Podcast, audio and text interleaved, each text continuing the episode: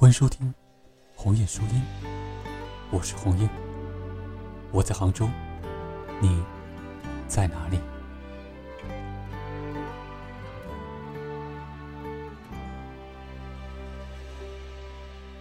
曾经是偎在一起，无话不说的兄弟，现在难得再相聚，却都已低头不。你拍照分享朋友圈，觉得最有意义，却忘记把简单快乐的你留在这里。曾经回到家总要关心爸妈的就在几天前，红叶在友圈偶然间看见杨绛先生病危的消息，想到因为小学学过的一篇课文，卖鸡蛋的老王，而到现在一直敬仰的一代才女，就此陨落，内心还是会一阵失落。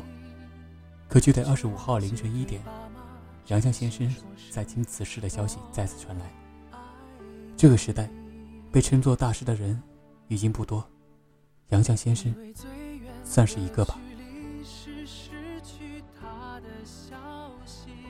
本期红叶带你走进一代才女背后的故事。发着信息，以为最美的风景是图片中的记忆。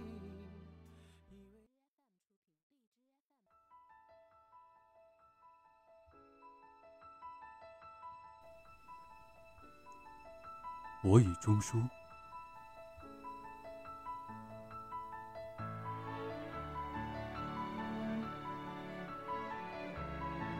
我第一次和钟书见面，是在一九三二年的三月。他身着青布大褂，戴一副老式眼镜，眉宇间蔚然而深秀。见面时，他的第一句话就是：“我没有订婚。”而我则紧张的回答：“我也没有男朋友。”于是，便开始鸿雁往来，越写越情，一天一封，以至于他放假就回家了。我难受了好多时，冷静下来，觉得不好，这是 fall in love 了吧？一九三三年秋的一天，我给钟书寄了一封信，不巧被其父钱基博老先生看到了。老先生招呼也不打，就擅自拆阅。后来钟书跟我讲，老先生看了信后，对我大加赞赏，因为我在信中对老钱说：“现在吾两人快乐无用，许两家父亲兄弟皆大欢喜，吾两人之快乐，乃彻始终不受障碍。”老先生边看边赞，真是聪明人语。一九三五年春，老钱获公费留学资格，那时我还没有毕业。但是考虑到老钱从小生活忧郁，被教养惯了，除了读书之外，其他生活琐事一概不关心，尤其是不善于生活自理。处处得有人照顾，我就下定决心，跟他完婚后，一起去英国。多年前，读到英国传记作家概括最理想的婚姻。我见到他之前，从未想过要结婚。我娶了她几十年，从未后悔娶她，也未想过要娶别的女人。我把她念给钟书听，钟书说：“我和他一样。”我说：“我也一样。”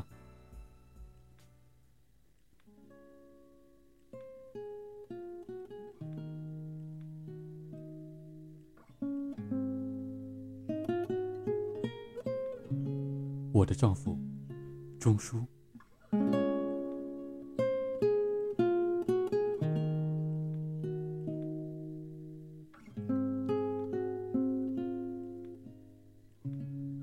钟书常自叹，拙手笨脚。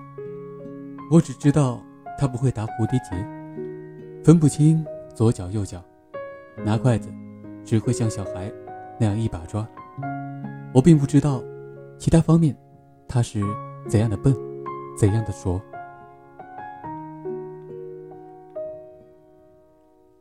一九七二年的早春，我们从干校回北京不久，北京开始用煤气罐代替蜂窝煤。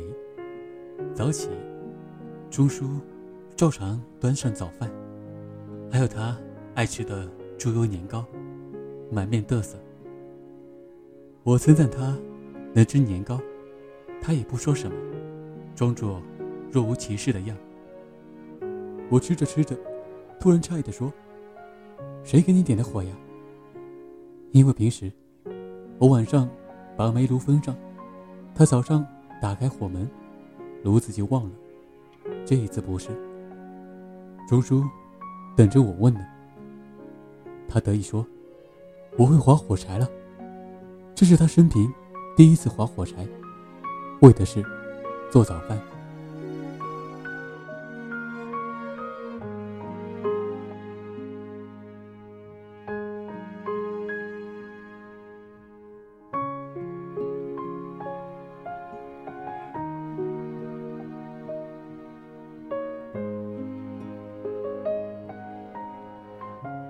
有位外国的学者读了朱书的《围城》后，称赞不已。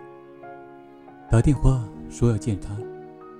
钟叔在电话里说：“假如你吃了一个鸡蛋，觉得很好，何必一定要去找这个鸡蛋的鸡呢？”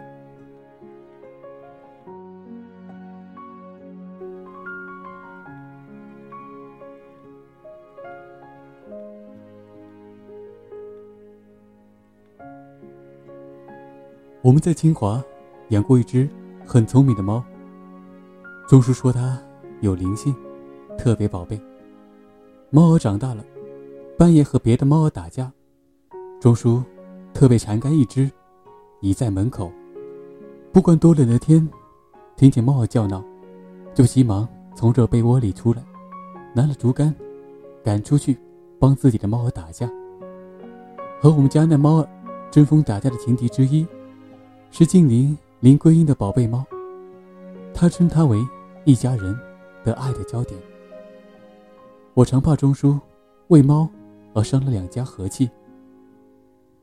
引用他自己的话说：“打狗要看主人面，那么打猫要看主妇面了。”猫的第一句，他笑说：“理论总是不实践的人制定的。”在牛津，我怀上了孩子。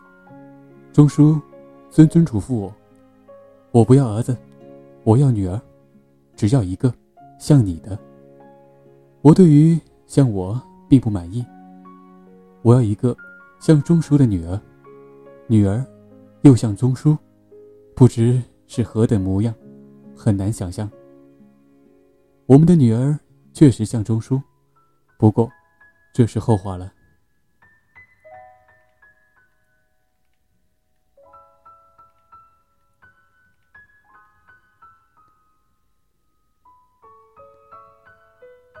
在我住院期间，钟叔只一个人过日子，每天到产院探望，常苦着脸说：“我做坏事了。”他打翻了墨水瓶，把房东家的桌布染了。不要紧，我会洗。墨水呀，墨水也能洗。他就放心回去。然后他又做坏事了，他把台灯砸了。我问明是怎样的灯，我说。不要紧，我会修。他又放心回去。下一次，他又满面焦虑，说是把门轴弄坏了，门轴两头的门球脱落了一个，门不能关了。我说不要紧，我会修。他又放心回去。他感激之余，对我说的不要紧，深信不疑。我住产院时。他做的种种坏事，我回狱后，真的全都修好。钟叔叫了汽车接妻女出院，回到寓所，他炖了鸡汤，还剥了碧绿的嫩蚕豆瓣，煮在汤里，盛在碗里，端给我吃。钱家的人若知道他们的大阿官能这般伺候产妇，不知该多么惊奇。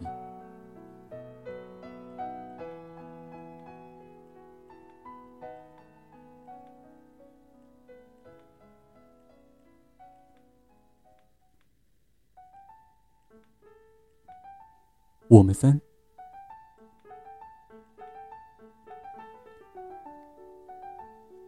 钟叔曾逗阿元玩，说围城里有个丑孩子，就是他。阿元信以为真，却也并不计较。他写了一个开头的“百合心”，里有个女孩子，穿一件紫红毛衣。钟叔告诉阿元，那是个最讨厌的孩子，也就是他。阿元大伤心事，他爸爸冤枉他，每天找他的稿子偷看。钟叔就把稿子每天换个地方藏起来，一个藏一个找，成了捉迷藏似的游戏。后来连我都不知道稿子藏到哪里去了。每天临睡前，钟叔都在阿元被窝里埋置地雷，埋得一层深入一层，把大大小小的各种玩具。镜子、刷子，甚至砚台或大把的毛笔都塞进去。等女儿惊叫，他就得意大乐。女儿临睡，必定小心搜查一遍，把被里的东西一一取出。钟叔恨不得把扫帚、簸箕都塞入女儿被窝，博取一遭意外的胜利。这种玩意儿天天玩也没多大意思，可是钟叔。百玩不厌。钟叔曾经很认真的跟我说：“假如我们再生一个孩子，说不定比阿元好，我们就要更喜欢那个孩子了。那我们怎么对得起阿元呢？”提倡一对父母生一个孩子的理论，还从未讲到父母为了用情专一而只生一个。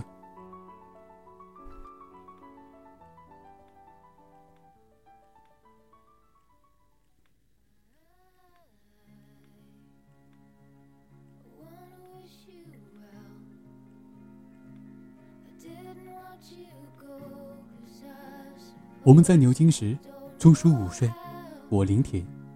可是一个人写写字困上来，便睡着了。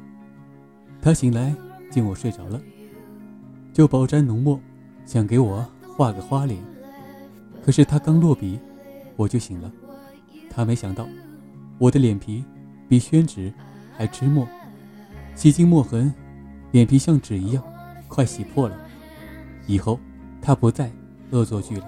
只给我画一幅肖像，上面再添上眼镜和胡子，聊以过瘾。回国后，他暑假回上海，大热天，女儿熟睡，女儿还是娃娃呢，他对她肚子上画了一个大脸，挨他母亲一顿训斥，他不敢再画。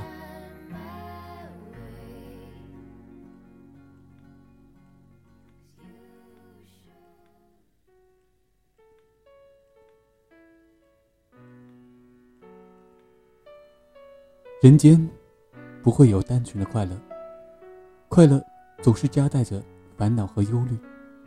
人间也没有永远。我们一生坎坷，暮年才有了一个可以安顿的居所。但老病相催，我们在人生道路上已走到了尽头。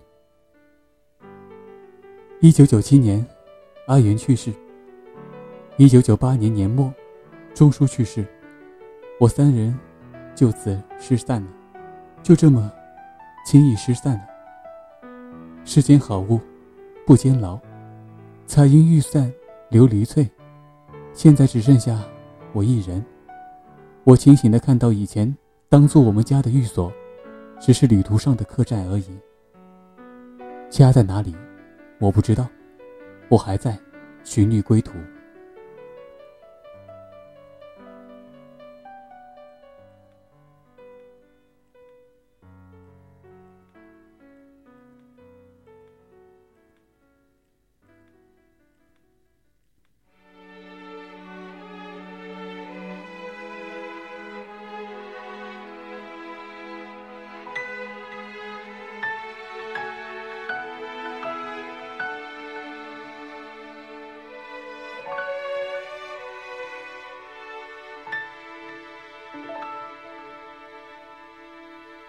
独自人世间。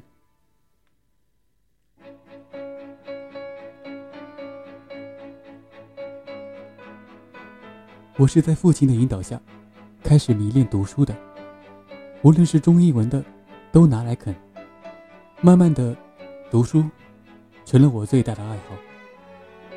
一次，父亲问我：“阿季，三天不让你看书，你怎么样呢？”我说：“不好过。”一星期不让你看呢？我答：“一星期都白活了。”钟书病终，我只求比他多活一年。照顾人，男不如女。我尽力保养自己，征求夫在先，妻在后。错了次序，就糟糕了。钟书走时，一眼未和好。我附到他耳边说：“你放心，有我呢。”媒体说我内心沉稳和强大。其实，钟书逃走了，我也想逃走。但是，逃到哪里去呢？我压根不能逃，得留在人世间，打扫现场，尽我应尽的责任。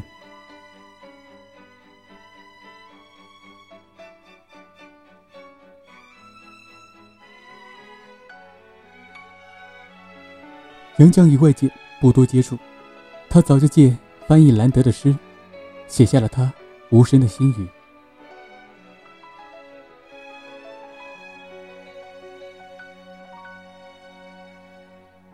我和谁都不争，和谁争我都不屑。我爱大自然，其次就是艺术。我双手烤着生命之火取暖，火枯了，我也准备走了。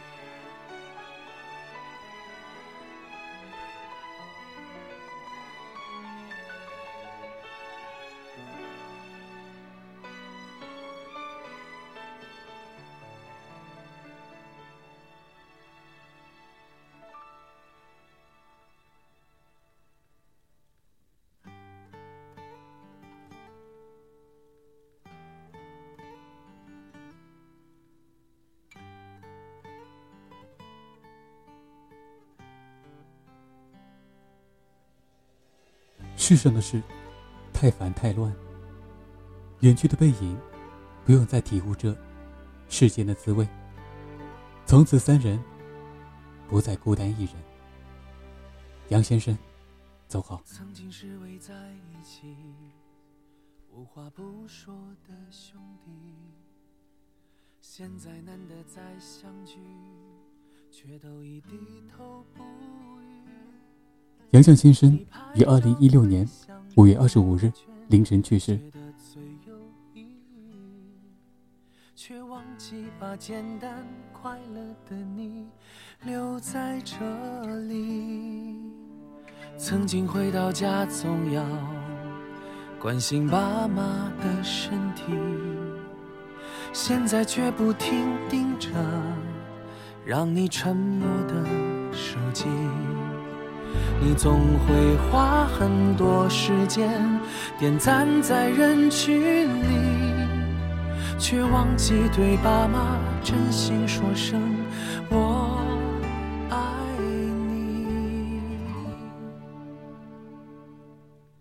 你。本期节目就到这里，我们下期再见。以为最近的关系是彼此发着信息，以为最美的风景是图片中的记忆，以为最好的回忆是把心留在过去。时间流逝，把目光投向身后的你。伸出双手，拥抱彼此，真实的相遇，带着你的温度走向辽阔的天地，放下手机，让爱回到生活的轨迹。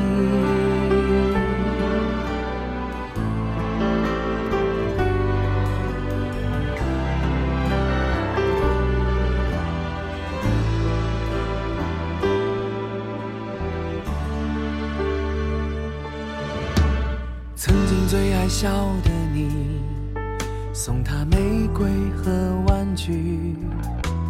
曾经最爱闹的你，总爱惹他发脾气。现在就算面对面，话都懒得说一句，再也腾不出手将他搂在你怀里。远的距离是失去他的消息，以为最近的关系是彼此发着信息。以为最美的风景是图片中的记忆，以为最好的回忆是把心留在过去。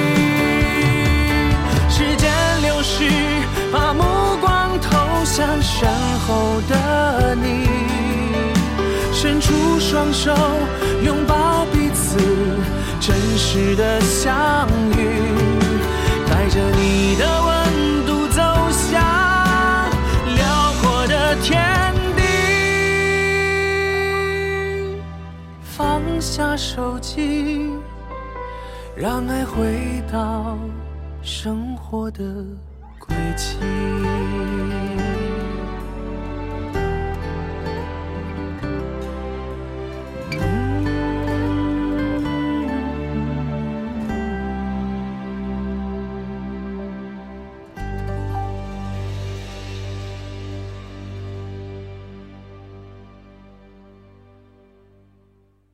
收听更多精彩节目，了解更多音乐故事，关注新浪微博“一只鸟的故事”，来与我进行交流互动。